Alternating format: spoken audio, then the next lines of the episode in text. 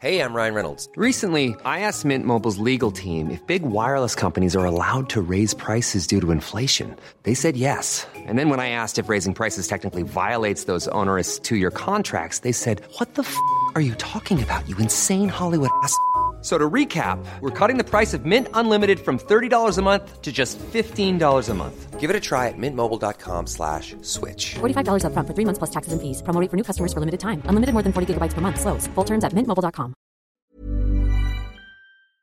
Dann fangen wir an. Wollen wir anfangen? Ich dachte gerade, das wäre dein Anfang.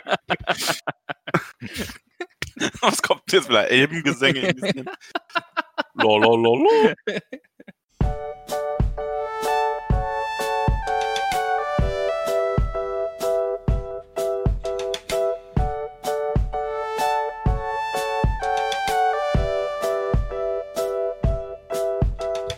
Du Max, weißt du, was sich auf Vorglühen Klotzspaß reimt? Vorglühen, Klotzspaß. Nein, was reimt sich darauf? Tollkühn Podcast, Max. Und herzlich willkommen nämlich zu eben diesem Tollkühn Podcast, unserem Podcast zum Der Herr der Ringe. Ich bin der Ramon und ich darf den Max begrüßen. Hallo, und ich bin wie jedes Mal begeistert von deiner Anmoderation des Ganzen. Gut, oder? Haut mich Ja. jedes Mal um, ja. Okay. Ich bin dafür, dass du das jetzt nur noch machst. Ich, aber da muss ich mir für jedes Mal wieder was Neues überlegen. Tja, das ist, das ist dein Teil der Vorbereitung. Okay. Ja, genau. Max, erklär doch mal den Leuten, was machen wir hier überhaupt? Wir, ähm, ja, wir lesen Der Herr der Ringe. Also wir lesen den jetzt nicht vor, wir lesen den jeder für sich, aber wir besprechen den hier Kapitel für Kapitel. Und wir sind inzwischen bei Kapitel 4, Genau. ja. geradewegs zu den Pilzen. Und dazu muss man sagen, ich habe das Buch noch nie gelesen und du dafür schon einige Male. Ja, genau, ich habe es schon ein paar Mal gelesen, ähm, wobei ich jetzt beim erneuten Lesen auch wieder merke, dass ich es äh, gar nicht so oft am Stück von Anfang bis Ende durchgelesen habe. Ich habe halt so meine Lieblingsstellen, die ich ein bisschen öfter gelesen habe und gerade jetzt so die ersten Kapitel vielleicht so zwei, dreimal, viermal höchstens. Ist schon ein paar Mal. Wäre ja verrückt, das öfter gelesen zu haben. Ein bisschen vielleicht. Ein bisschen besessen. Ein klein wenig. Ja, und wie, wie du schon gesagt hast, heute geht es um das vierte Kapitel. Aber wir haben davor noch Hausaufgaben aufgehabt und Professor Max macht heute Erdkunde mit uns, oder? Ja, ich mache heute Erdkunde. Du hattest ja in der, ich glaube in der zweiten Folge war es, ähm, nach den anderen Kontinenten auf ähm, Arda, also der Welt, wo Mittelerde auch liegt, gefragt. Und ähm, ich muss zugeben, ich bin ja kein so großer Tolkien-Experte, wie ich gerne wäre, obwohl ich das Buch sehr oft gelesen habe. Ähm, ich musste mich da selber erstmal ein bisschen schlau machen nochmal. Ich habe zwar so eine grobe Ahnung gehabt, ähm, über ein paar Dinge, aber ob das jetzt noch überhaupt dann am Ende im dritten Zeitalter aktuell war oder wie das genau aussah, das habe ich spontan nicht sagen können. Und jetzt habe ich aber ähm, ganz viele Informationen für dich. Und ich werde versuchen, das mich wirklich auf die ähm, Details zu den Kontinenten und der Form der Welt so ein bisschen ähm, zu beschränken, weil das natürlich einen sehr großen äh, oder sehr verknüpft ist mit der Geschichte. Aber da wollen wir nicht zu sehr im Detail drauf gehen, weil sonst würde diese Folge irgendwie sechs Stunden dauern. Genau. Also man kann ja dann vielleicht an anderer Stelle nochmal reingrätschen, wenn irgendwas interessant ist.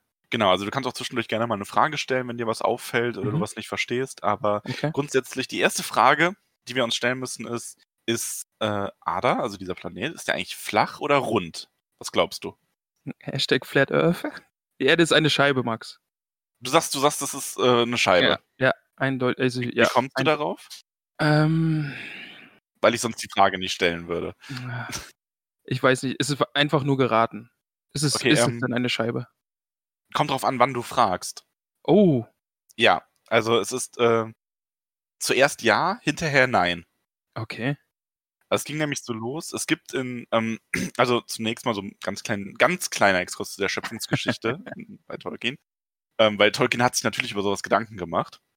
Kann ja nicht einfach sein, dass da einfach eine Welt existiert, die muss ja einen Hintergrund haben. Mhm. Also gehen wir mal ein paar zehntausende Jahre zurück von unserem äh, Kapitel 4 und den Hobbits, die sich auf zu den Pilzen machen. Und am Anfang, ähm, also in Tolkiens Welt gibt es einen wirklich ewigen Schöpfergott, so einen allmächtigen Gott. Ähm, der wird Iluvatar oder Eru genannt. Und mit ihm hat alles seinen Anfang genommen. Und ähm, zusätzlich zu Iluvatar gab es eben die Ainur. Das sind quasi körperlose Wesen, die aus seinem, die seinem Willen entsprungen sind, die aber selber schon eine eigene Persönlichkeit, Geschlecht und auch ähm, persön ja, eigenen Willen hatten. Mhm. Das ist so, dieses, damit geht's ja immer los. Ne? Der große Gott erschafft quasi Wesen mit eigenem Willen. Mhm. Und ähm, es kam schließlich das, das große Lied. Also Tolkien macht ja immer sehr viel mit Liedern und so. Und das große Lied heißt quasi, dass ähm, Iluvatar in seinen zeitlosen Hallen die diese Ainur, diese Geister versammelt hat und die ähm, unter seiner Vorgabe ein Lied gesungen haben. Und dieses Lied hat dann ganz verkürzt ausgedrückt die Welt geformt.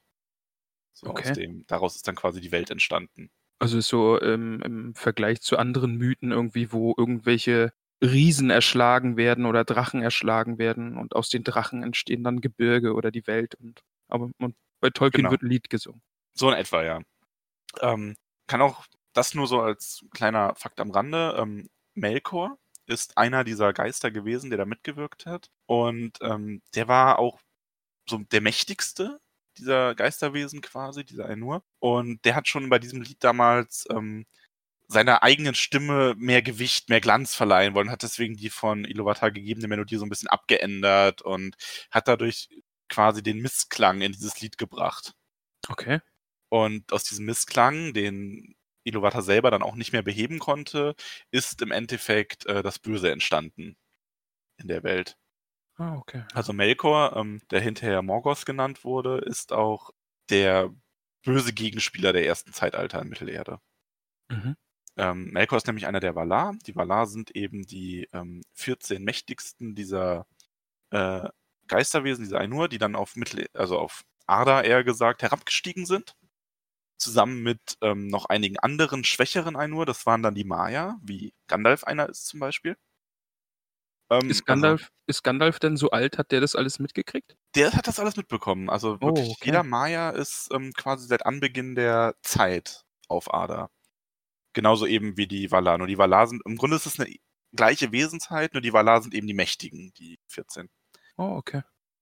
Genau, und ähm, Melkor, wie gesagt, war einer der, war der mächtigste von denen, der wollte dann auch herrschen und das wurde ihm nicht gestattet. Und ähm, während die übrigen Valar eigentlich so eine ganz, ja, besinnliche, ruhige Gegend schaffen wollten, mit sehr vielen sanften Hügeln und Dämmerlicht und so, wo man einfach schön leben kann für die Schöpfung Iluvatars, die Menschen und die Elben, wollte äh, Melkor eben Berge, Wüsten, Sümpfe, ähm, der wollte so die Gegensätzlichkeiten, der wollte Plätze, wo die Sonne brannte, wo es schattig ist.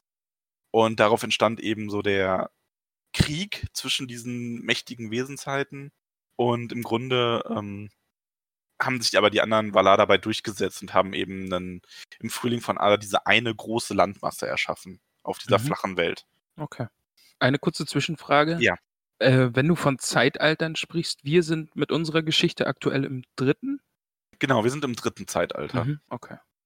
Falls das irgendwie nochmal wichtig ist, vielleicht an, einem, an, zu, an einer anderen Folge vielleicht oder. Genau, also im Zeitalter, wie gesagt, wir sind im dritten. Ähm, es gibt quasi, also ich gehe die Zeitalter jetzt eh so ein bisschen durch. Das, was jetzt Ah, okay. passiert, ist quasi vor den Zeitaltern noch gewesen. Das ist so wirklich der, der Frühling Aders quasi. Mhm. Also es war die Okay, Zeit, bevor ja. die Elben ähm, erwacht sind. Als Melkor besiegt wurde, haben sich die Valar daran gemacht, die Welt aufblühen zu lassen in Schönheit. Ähm, es wurden auch zwei große Pfeiler errichtet im Norden und im Süden der Welt, auf deren Spitzen entflammt wurden, ähm, die dann die Welt beleuchtet haben. Und genau in der Mitte dieser riesigen Landmasse war ein großes Meer oder See und da war eine Insel und da lebten die Valar dann auch drauf. Okay. Ähm, ja, das war quasi die, der allererste Stand der Welt. Eine große zusammenhängende Landmasse. Ganz im Norden war schon ähm, eine große, ein großes Eismeer, Eisschicht, das von Melkor erschaffen worden war. Und eben eine Scheibe. Und eine Scheibe, genau. Also so ein bisschen Terry Pratchett-mäßig, aber eben nicht von Elefanten getragen und auf dem Rücken einer Schildkröte, sondern frei schwebend. Genau, so in etwa. Ähm, das war es aber noch nicht mit Melkor. Der ließ sich nicht einfach so einsperren ohne weiteres. Also beziehungsweise er ließ sich schon einsperren, aber es ist halt wie so oft in so Geschichten, man hat ihm dann doch nochmal vertraut, ihm aus seinem Gefängnis gelassen Mhm. und also der begleitet im Grunde die ersten beiden Zeitalter sind sehr von ihm geprägt. Bevor wir nämlich zum ersten Zeitalter kommen, gab es nochmal einen Krieg zwischen den äh, Valar und den verschiedenen Maya, weil nicht alle Maya waren auf Seiten der Valar. Viele wurden auch von Melkor verführt, unter anderem Sauron. Ähm, und dieser große Krieg hat schließlich ähm, die Landmasse geteilt in drei Kontinente. Dann gab es Aman ganz im Westen, Mittelerde im Zentrum und die Sonnenlande im Osten. Direkt gefragt, gibt es über die anderen beiden Kontinente Geschichten von Tolkien oder spielen die mit Mittelerde zusammen? Die spielen mit zusammen quasi. Also Mhm. Aman im Westen war nämlich der Ort, wo sich die Valar dann hin zurückgezogen haben. Die haben Mittelerde quasi Melkor überlassen. Ah, okay. Und der hat es damit angefangen, mit seinen Ungeheuern und den Wesen, die er halt erschaffen hat, zu bevölkern. Also, dann begann auch das erste Zeitalter. Da hat sich nicht so wahnsinnig viel verändert zuerst. Es hat sich ein kleiner Kontinent äh, von Mittelerde abgelöst, sogenannte Dunkelland. Das war so ein bisschen im Süden. Das ist dann quasi einfach abgebrochen nochmal. So genau weiß man gar nicht warum. Und ähm, es erwachten eben die Elben in Ada. Und mit dem Aufgang der Sonne das erste Mal dann auch die Menschen etwas später. Und in diesem Zeitalter gab es dann wieder einen Krieg. Wie verwunderlich. Ähm, Kann ja mal passieren. ähm, der Krieg des Zorns. Ähm, und im Krieg des Zorns kämpfen Menschen, Elben und die Valar gegen äh, Melkor. Der wird zu dem Punkt dann, an dem Punkt dann schon Morgoth genannt. Mhm. Und der Schauplatz dieses Krieges ist eben ein Teil von Mittelerde, ähm, Beleriand. Und dieses Stück Land geht dann auch mit dem Krieg, der gewonnen wird, quasi unter. Das wird mehr oder weniger zerstört und versinkt im Meer. Oh, Also okay. hier haben wir wieder eine kleine Veränderung in der Welt.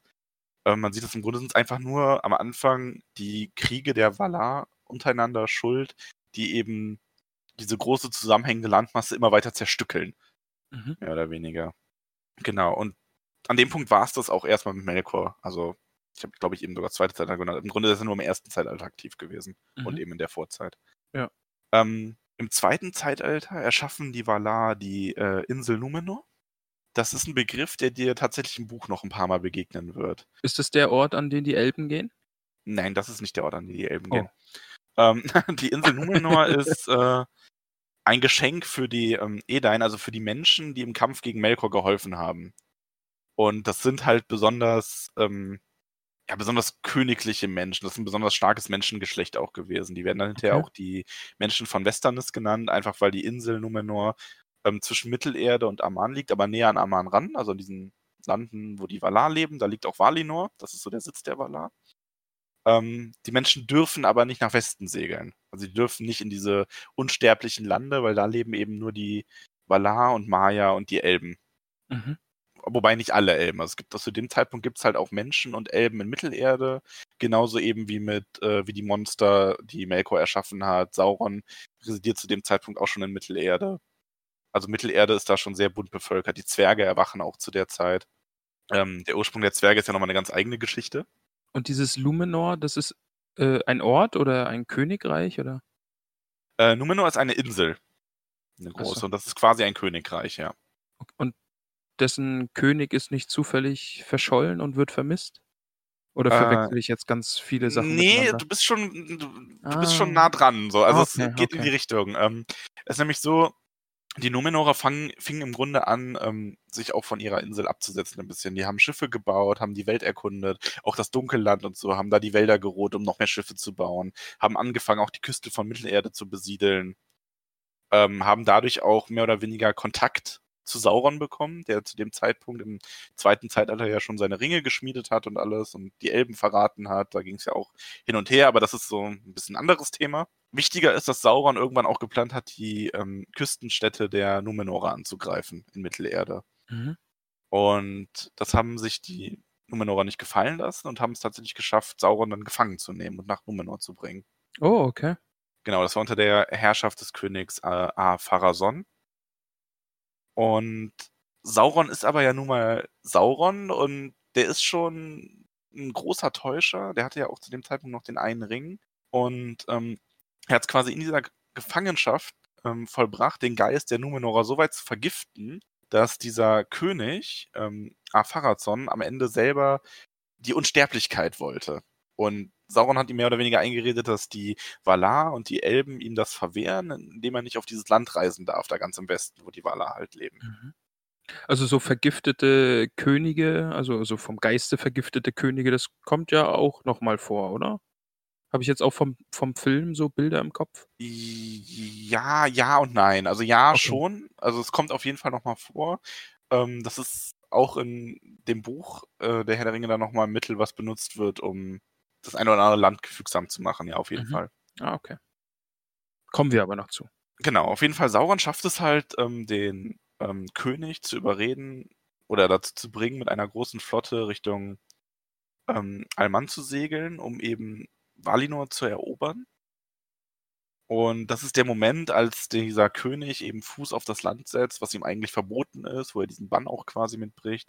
Die Valar geben auf diesem Moment sinnbildlich die Herrschaft über Ada auf und bitten Iluvatar, also ihren großen Schöpfer, um Hilfe. Und dieser Bitte wird auch entsprochen. Also man ein bisschen entzweien sich die Valar damit quasi von der von der sterblichen Welt und von dem Planeten. Das ist ja auch, siehst du ja auch am ähm, dritten Zeitalter, die Valar greifen ja nicht direkt ein. Mhm. Ähm, es werden zwar die Istari geschickt dann, aber wirklich eingegriffen wird ja nicht.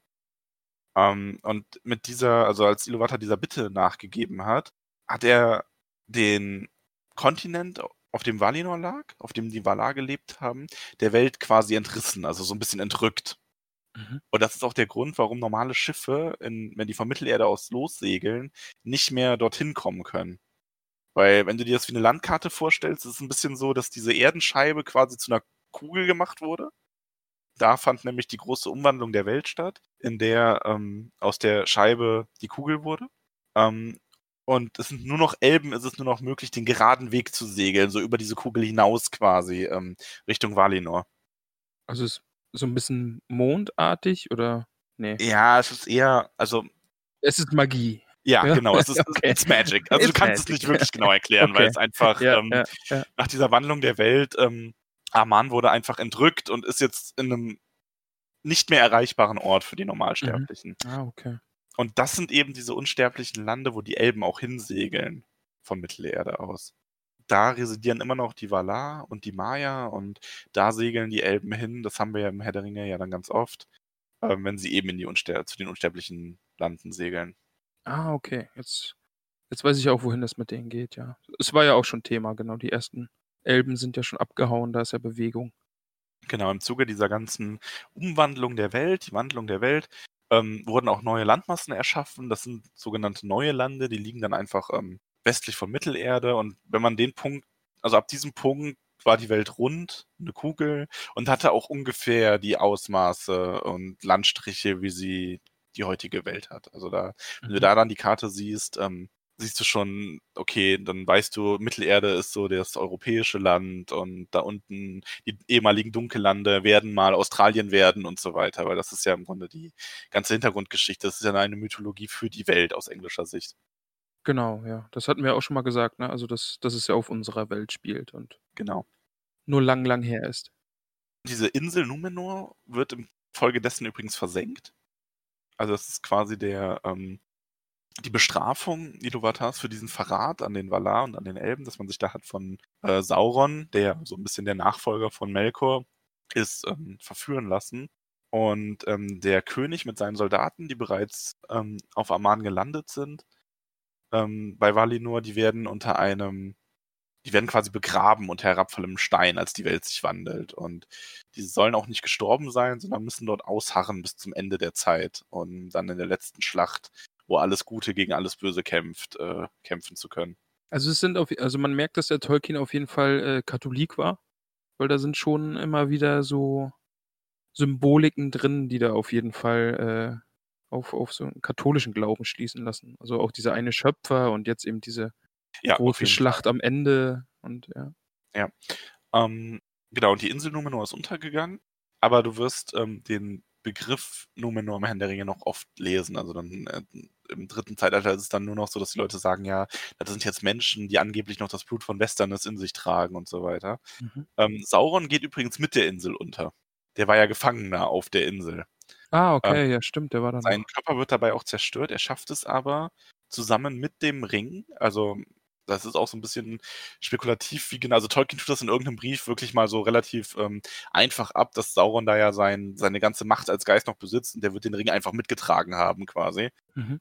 Sauron kehrt dann aber als Geist nach Mittelerde zurück.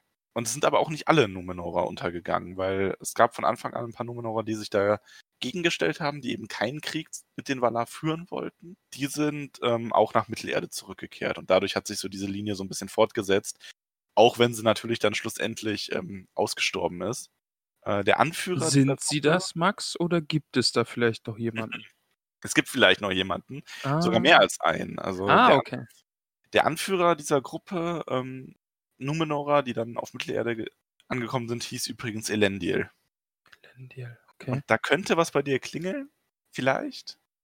Der Name wird im Film auch öfter mal genannt. Elend- Also es, es sagt mir irgendwas, aber ich kann es überhaupt nicht einordnen. Also Elendil und ähm, die Numenorer gründeten dann auch die Königreiche Arnor und Gondor. Gondor sagt mir auf jeden Fall was. Mhm. Und Elendil ist mit seinen äh, Söhnen nach Mittelerde gesegelt. Einer seiner Söhne hieß ähm, Isildur. Sagt mir auch was. Ja, das glaube ich. ähm, ich bin gespannt, wenn wir dazu kommen. Das ist gar nicht mehr so lange hin im Buch. Ja, Ähm, ich ja aber ab dem, ab dem Zeitpunkt, also dann das zweite Zeitalter geht dann halt ähm, zu Ende. Und ab dem Zeitpunkt ändert sich auch die Welt nicht mehr großartig. Also das, wie gesagt, dann hat sie so grob diese Form, wie sie eben heutzutage ist. Sie ist eine Kugel, diese Eisschichten oben und unten existieren jetzt halt auch, ne? Dadurch, dass man das ja so, wenn man aus einem Papier quasi versucht, eine Kugel zu machen, dann teilt sich das ja so ein bisschen auf.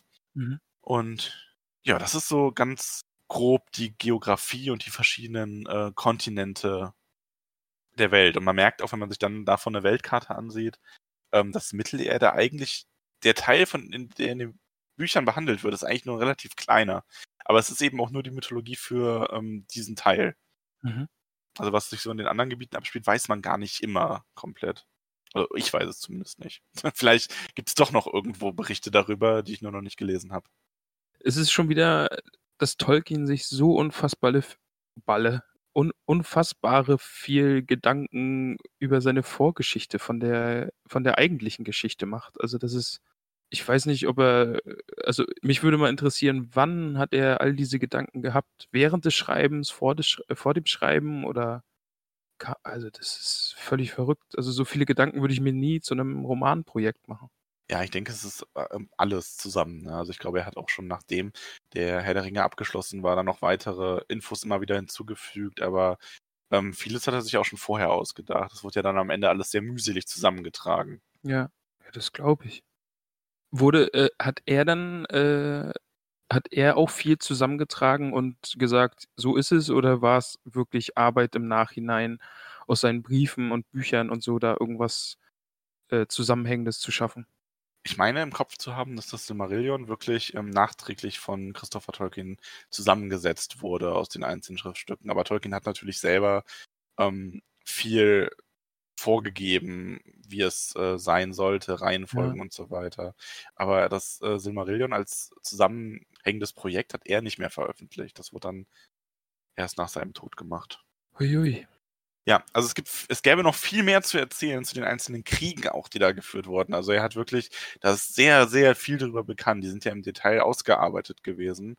Also Ähm, die, wie- die, äh, die, die davor, äh, vor unserer Zeit jetzt spielen, oder? Genau, also die ganzen Kriege, die dann auch diese Welt so geformt haben im ersten und zweiten Zeitalter. Also ähm, es gab ja dann auch noch, es gab ja wirklich Phasen, Melkor hat im ersten Zeitalter auch die Elben noch, ähm, also eine Gruppe Elben, die Noldor, äh, verführt und dafür gesorgt, dass die quasi einen Aufstand gegen die Valar geführt haben. Und also das ist auch immer so das immer gleichbleibende Theme, dass ähm, Melkor und Sauron hinterher die Leute halt täuschen und verführen und unter ihnen wandern. Also Sauron selber hat ja auch die Ringe geschmiedet oder schmieden lassen bei den Elben und hat damit eingewirkt und hat deswegen so einen Einfluss über die Ringe.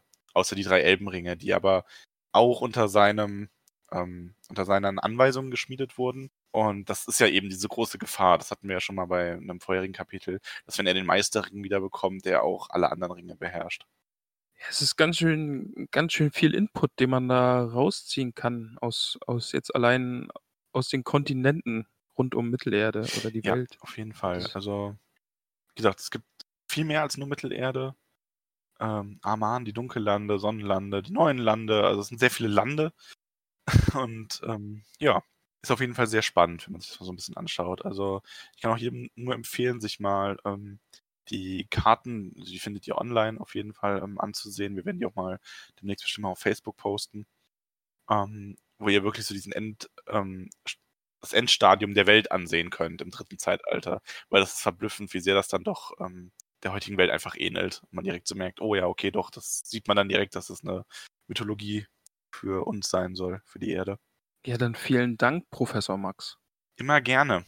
Wir haben heute glücklicherweise ein etwas kürzeres Kapitel, deswegen war das jetzt mal möglich. Ähm, mich würde interessieren, ob euch, also den lieben Hörern, das gefällt, wenn man sowas mal mit einflechtet zwischendurch. Ähm, wir hatten auch schon überlegt, vielleicht mal eine Special-Folge zu machen, in der wir gar kein äh, Kapitel direkt besprechen, sondern nur ein Thema nehmen, was euch interessiert, um darüber ein bisschen zu reden. Genau, ja. Ähm, das dann auch ein bisschen detailreicher natürlich. Genau, Feedback wäre super, einfach auch mit Fragen und so, die wir vielleicht auch noch bearbeiten können. Ich habe natürlich ganz viele Fragen, aber da wird es bestimmt auch noch andere interessante Themen geben. Richtig, also es gibt ja auch vieles jetzt vielleicht auch für diejenigen, die mitlesen, ähm, worauf wir gar nicht eingehen. Also wenn ihr da noch irgendwelche Hintergrundinfos wünscht oder gerne was äh, wissen möchtet, fragt uns einfach.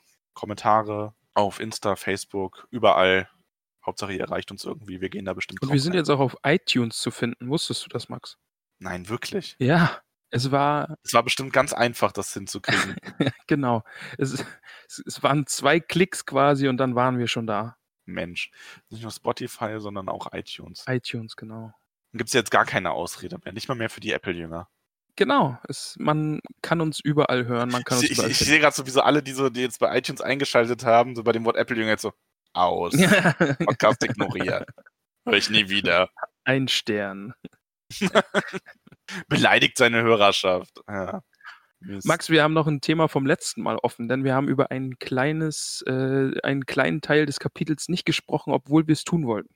Ja, das stimmt. Und ich bereue es sehr. Ich hatte sogar überlegt, das zu meiner Lieblingsstelle zu machen. ähm, worum ging es denn da?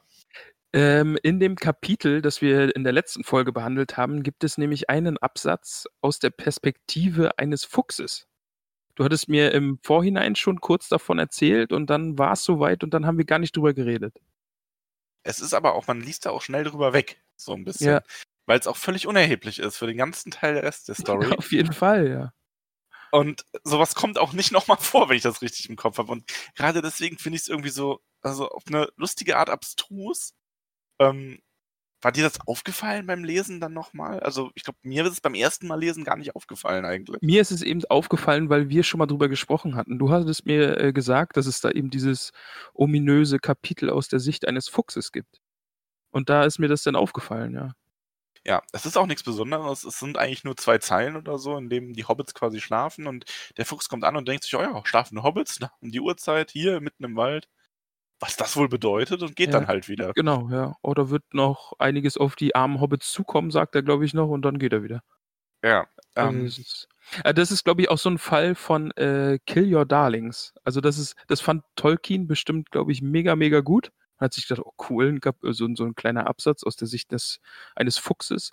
Und ich glaube, ein Lektor aus heutiger Sicht würde sagen, du, nee, streich das Warum? mal. ja. Ja, Also man kann sich aber wirklich fragen, so, wa- warum, warum eigentlich? Was, was gibt uns die Szene? Ich Und glaube, er, naja, fand, ich glaube, er fand es einfach nur lustig und hat es deswegen gemacht. kann sein, ja. Ich, man wird es nie erfahren, aber Ja. ähm, ich finde es auf jeden Fall kurios. Also deswegen. Auf jeden ich Fall eine Stelle, die sprechen. auffällt, ja. ja auf Ich jeden hab's nur vergessen. Ähm, das dann zu Kapitel 3. Eigentlich ist Kapitel zu Ende besprochen. Gehen wir zu Kapitel 4 über. Total gern, ja. Ich bin gespannt, wie es dir gefallen hat, denn ich kann so viel verraten, ich habe es eigentlich wirklich schön gefunden. Es wundert mich, also es wundert mich nicht, dass du es schön gefunden hast, aber ich bin ein bisschen erstaunt, weil ich jetzt schon fast erwartet habe, dass es dir jetzt immer noch zu langsam geht. Wobei das Kapitel ja auch relativ kurz war. Äh, daran mag es liegen, also die Kapitel davor waren so um, äh, um die 30 Seiten, das waren jetzt nur 15 Seiten, aber ich fand's unterhaltsam. Also das Kapitel ist auch wieder, wenn wir jetzt vom, vom Lektor sprechen, ja, der das äh, anschaut, würde, glaube ich, sagen, das Kapitel braucht's nicht. Warum steht das da drin? Weil es die Geschichte eigentlich nicht wirklich vorantreibt. Aber es hat für mich so ein bisschen was von Kurzgeschichte im Roman. Und die ist Mhm. irgendwie so nett mit kleinen Bezügen zur Vergangenheit noch und äh, dass es dann doch wieder passt und auf jeden Fall Spaß macht zu lesen. Ja, es passiert ja auch eigentlich, also es passiert auf der einen Seite nichts und auf der anderen viel mehr als in anderen Kapiteln. Weil obwohl, Kannst du uns kurz zusammenfassen, was passiert? ja klar, also es beginnt halt damit, dass Frodo erstmal aufwacht. Also er war ja ähm, mit den Elben ein Stück gereist jetzt und die hatten am Abend ähm, gesprochen, ihr Lager aufgeschlagen, getrunken, gegessen. Er hat sich ganz lang mit ähm, Gildor unterhalten. Und jetzt wacht Frodo eben auf und die Elben sind weg. Genau, ja. Ganz einfach. Sind nur noch seine beiden Gefährten, Sam und Pippin da. Und die sind auch schon wach und ähm, begrüßen ihn dann, geben ihm das Essen und das Trinken, das die Elben ihm noch dagelassen hatten. Und Frodo ist, wie soll ich sagen, ist erstmal ein bisschen in nachdenklicher Stimmung, glaube ich, kann man es am besten sagen. Er wirkt, al- also er, er wirkt auch in diesem Kapitel wieder sehr alt und sehr weise und sehr nachdenklich auf mich.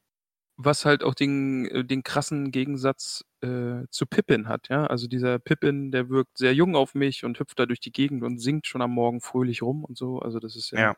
Ja. Ja, das ist auch in dem, ich finde, das wird in dem Buch noch besser dargestellt als im Film. Man merkt wirklich, Pippin ist der jüngste ähm, dieser Gruppe Hobbits und Ja. auch der unbeschwerteste noch. Auf jeden Fall, das merkt man in diesem Kapitel auch an vielen Stellen, ja. Ja, und Frodo ist ja auch, also der ist ja ein bisschen jetzt nicht direkt ähm, unfreundlich, aber der weist Pippin dann auch mal ein bisschen zurecht, so nach dem Motto, jetzt lass mich erstmal essen, ich will drüber nachdenken, was ich so erfahren habe. Trifft dann auch für sich eigentlich die Entscheidung, dass er, ähm, dass es noch gut ist, wenn sie, ähm, mit, wenn er mit seinen Freunden durchs Auenland wandert, weil da können Müdigkeit und Hunger und so ja ganz gut geheilt werden. Aber er trifft dann für sich so ein bisschen innerlich den Schluss, in die Verbannung mitnehmen kann er da eigentlich niemanden von. Ähm, er glaubt sogar zuerst, er sollte nicht mal Sam mitnehmen. Ja, er sagt ja, er möchte alleine gehen, weil höchstwahrscheinlich wird halt einfach keiner mehr von dieser Reise zurückkommen. Ja. Und dann kommt schon meine Lieblingsstelle, Max. Echt? Da, Ja. da, da kommt deine Lieblingsstelle. Ich hatte auch überlegt, jetzt meine Ich- Lieblingsstelle zu machen. Ich finde es großartig. Ich finde Sam wirklich sehr, sehr schön. Ich habe mir ein großes Herz reingemalt. Ich weiß, du hast es, dass ich in mein Buch male. Aber ich habe mir ein großes Herz an die Stelle rangemacht. Ähm, denn der gute Sam redet nämlich mit Frodo und Frodo sagt ihm äh, eben diese Sache, dass höchstwahrscheinlich keiner mehr von dieser Reise zurückkommen wird. Und Sam sagt ihm klipp und klar, er verlässt ihn nicht, er bleibt an seiner Seite. Denn es kommt raus, der gute Sam hat mit den Elben in der letzten Nacht auch noch intensiv gesprochen. Und auch die Elben haben ihm geraten, dass er ihn nicht verlassen soll. Er soll an Frodos Seite bleiben. Ja. Und Frodo selber merkt ja auch eine gewisse Veränderung am, an Sam schon. Er ist ernster geworden, ja. Das, haben, das Ja. merkt man in dem, Kati- äh, in dem Kapitel. Und Fro- Sam sagt, er folgt ihm bis zum Mond und äh, jeder schwarze Reiter, der den da auf dem Weg begleitet, äh, begegnet, bekommt es eben mit Sam Gamshi zu tun. Und die Stelle ist auf jeden Fall meine Lieblingsstelle. Die gefällt mir sehr. Sam ist der Beherzte. Ja, das ist auf jeden Fall sehr schön. Und Frodo sieht das ja auch ein. Also er hat ja dann auch gesagt, dass Gandalf ihm einen guten Gefährten ausgesucht hat. Und es kommt halt auch so ein bisschen rüber. Sam ist ja der Sidekick, ja, und so ein bisschen Comic Relief und er soll ein bisschen lustig sein und ein bisschen, er ist der dicke Tollpatsch und so. Ich kenne ihn jetzt eben aus dem Film äh, so, ja, also so Mhm. wird er auch dargestellt. Aber hier kommt er eben auch ein bisschen rüber.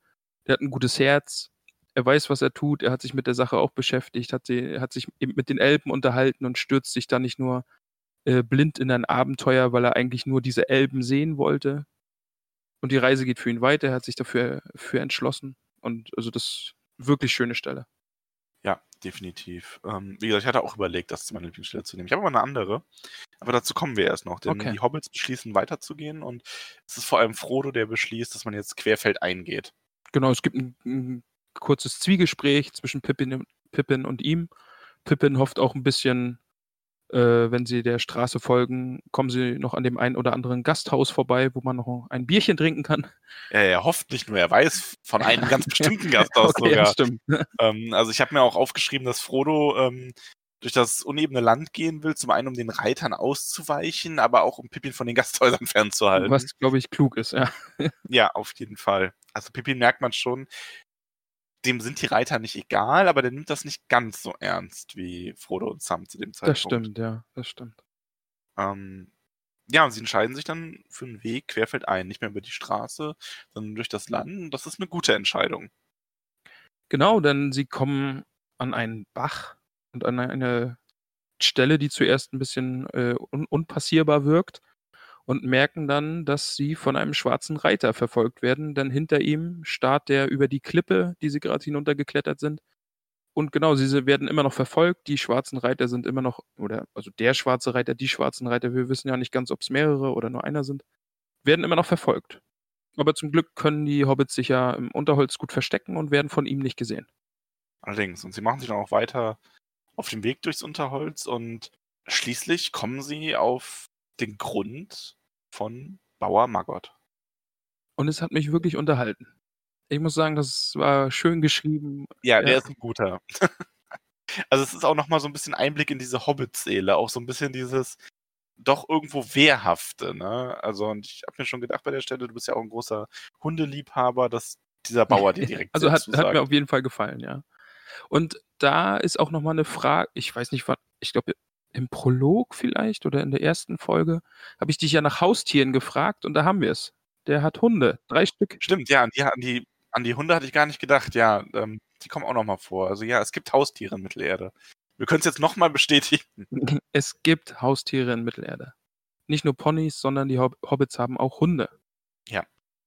Ja, und der Bauer, also der ist ein bisschen, der hätte fast schon die Hunde auf die gehetzt. Frodo hat auch eine kleine Vorgeschichte, mit dem er mal Pilze geklaut hat, von seinem Grund. Ähm, aber der ist insgesamt ein sehr feiner Kerl, der kennt auch Pippin ganz gut.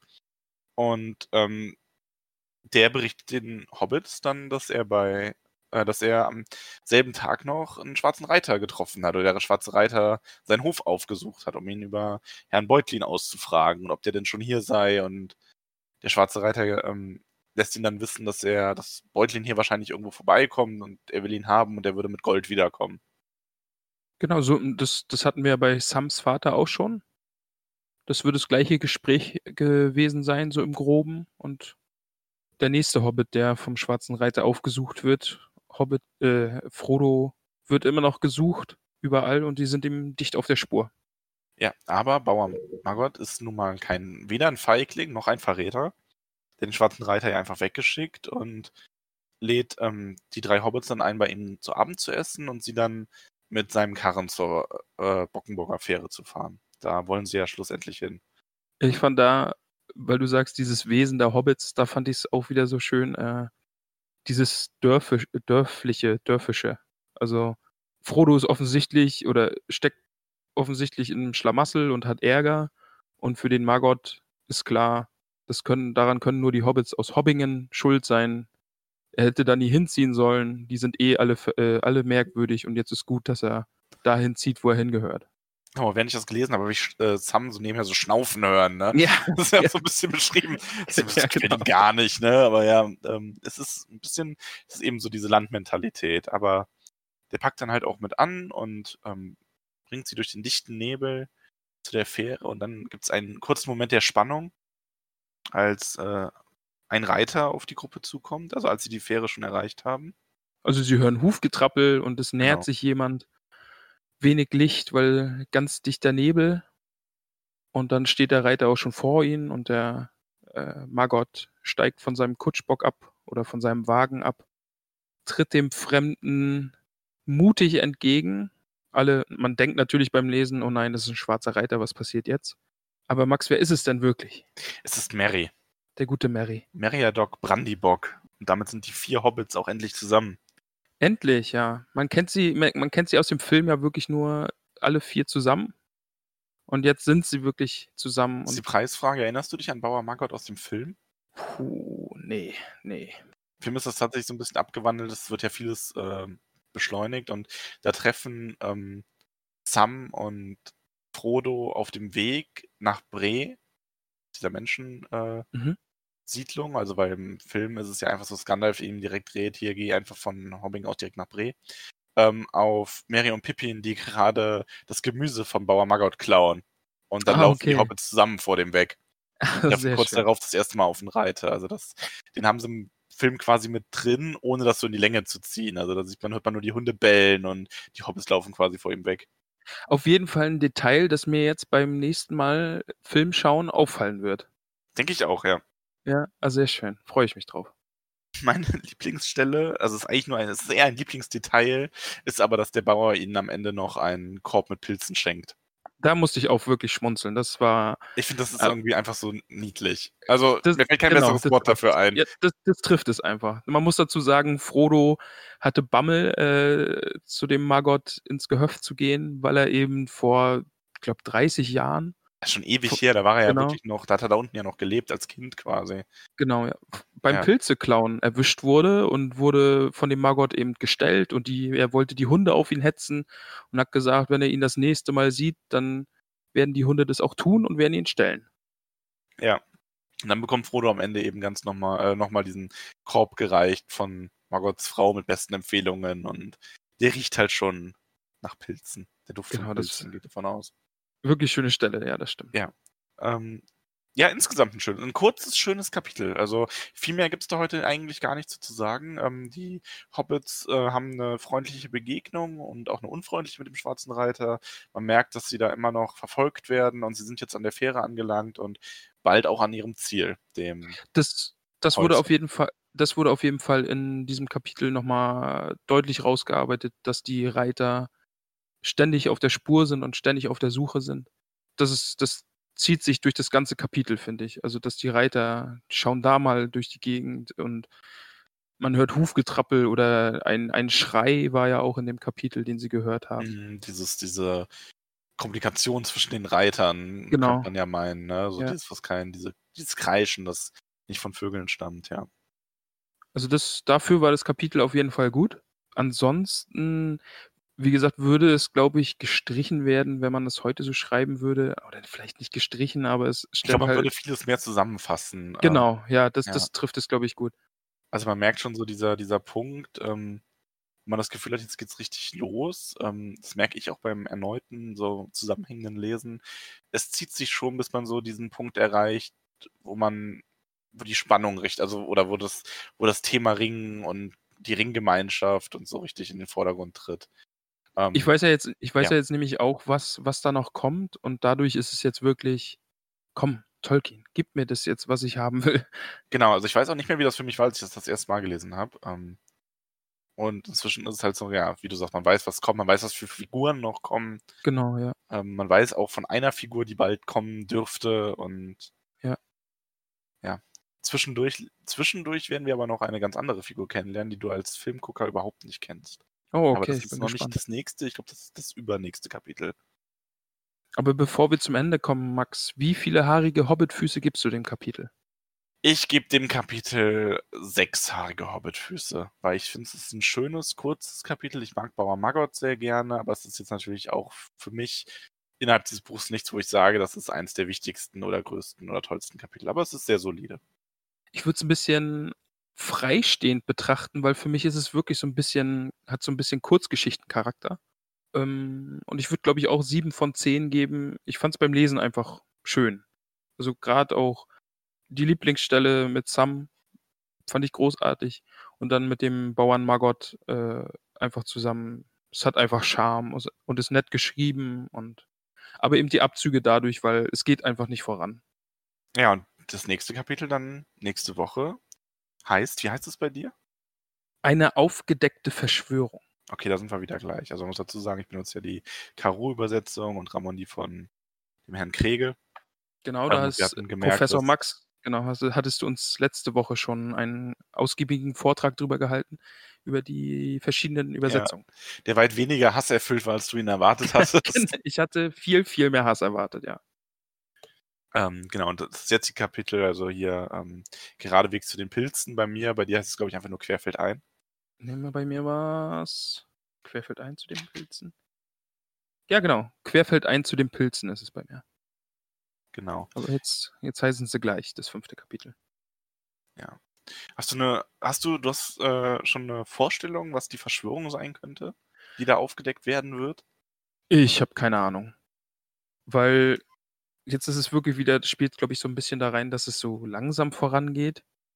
Ich habe jetzt vom Film, habe ich nur den größten nächsten Punkt eben vor Augen, glaube ich, dass Schleicher irgendwann mal auftaucht. Schleicher. Heißt der nicht Schleicher? Streicher. Streich, Entschuldigung. Oh, wow. ich ich komme einfach nur meiner, ich werde einfach nur meiner Rolle gerecht. Ich habe keine Ahnung, Max. ja, ist in Ordnung. Streicher. Schleicher, hab- von mit welcher Überzeugung uns gesagt Schleicher. Ich habe ihn als Schleicher im Gedächtnis. Es ist lang her, dass ich den Film gesehen habe. Ja, das ist aber eigentlich ganz gut. Also, weil umso weniger du vom Film noch weißt, desto mehr ähm, Ja. überrascht dich das Buch. Also ich habe, wie gesagt, nur so grobe Vorstellungen, dunkle Bilder in einem Gasthaus oder so. Ich weiß es nicht mehr. Ja. Ich müsste raten. Wir belassen das jetzt dabei. Ja, ich, ich, ich reite mich da gerade, Also ich, gerade nächste, ein bisschen nächste Woche rein. geht's noch nicht zu Schleicher, das kann ich vorwegnehmen. ähm, Mach aber dich ruhig hoffen, lustig. wir hoffen, dass ihr trotzdem nächstes Mal wieder einschaltet. Und Schleicher. wie immer, lasst euer Feedback gerne in den Kommentaren da, auf Facebook Ja, total oder gern, Instagram. Ähm, erzählt uns, was ihr gerne hören würdet. Genau, stellt euch eure Fragen, wo auch immer ihr uns erreichen könnt. Es gibt so viele Möglichkeiten. Ähm, sagt uns, wie toll wir das machen, dass ihr unbedingt mehr wollt. Ich glaube, wir sind durch die aktuellen Hörerzahlen eh absolut motiviert und hätten nie mit Ja, so vielen Fall. Klicks gerechnet. Nee, Also also, ich auf jeden keinen Fall. Fall. Ja, ist mehr, das ist mehr als meine und deine Mama. Ja, da ist bestimmt der ein oder andere dabei, der uns nicht persönlich kennt. Also ich bin wirklich sehr gespannt, wie das so weitergeht. Ja, gut, Max. Ja, gut, Ramon. Dann ich sage oder wir sagen Dankeschön fürs Zuhören und wir freuen uns auf nächste Woche. Und merkt euch, es ist Streicher und nicht Schleicher. Wichtig. Allerdings. Bis dahin, macht es gut. Tschüss. Tschüss.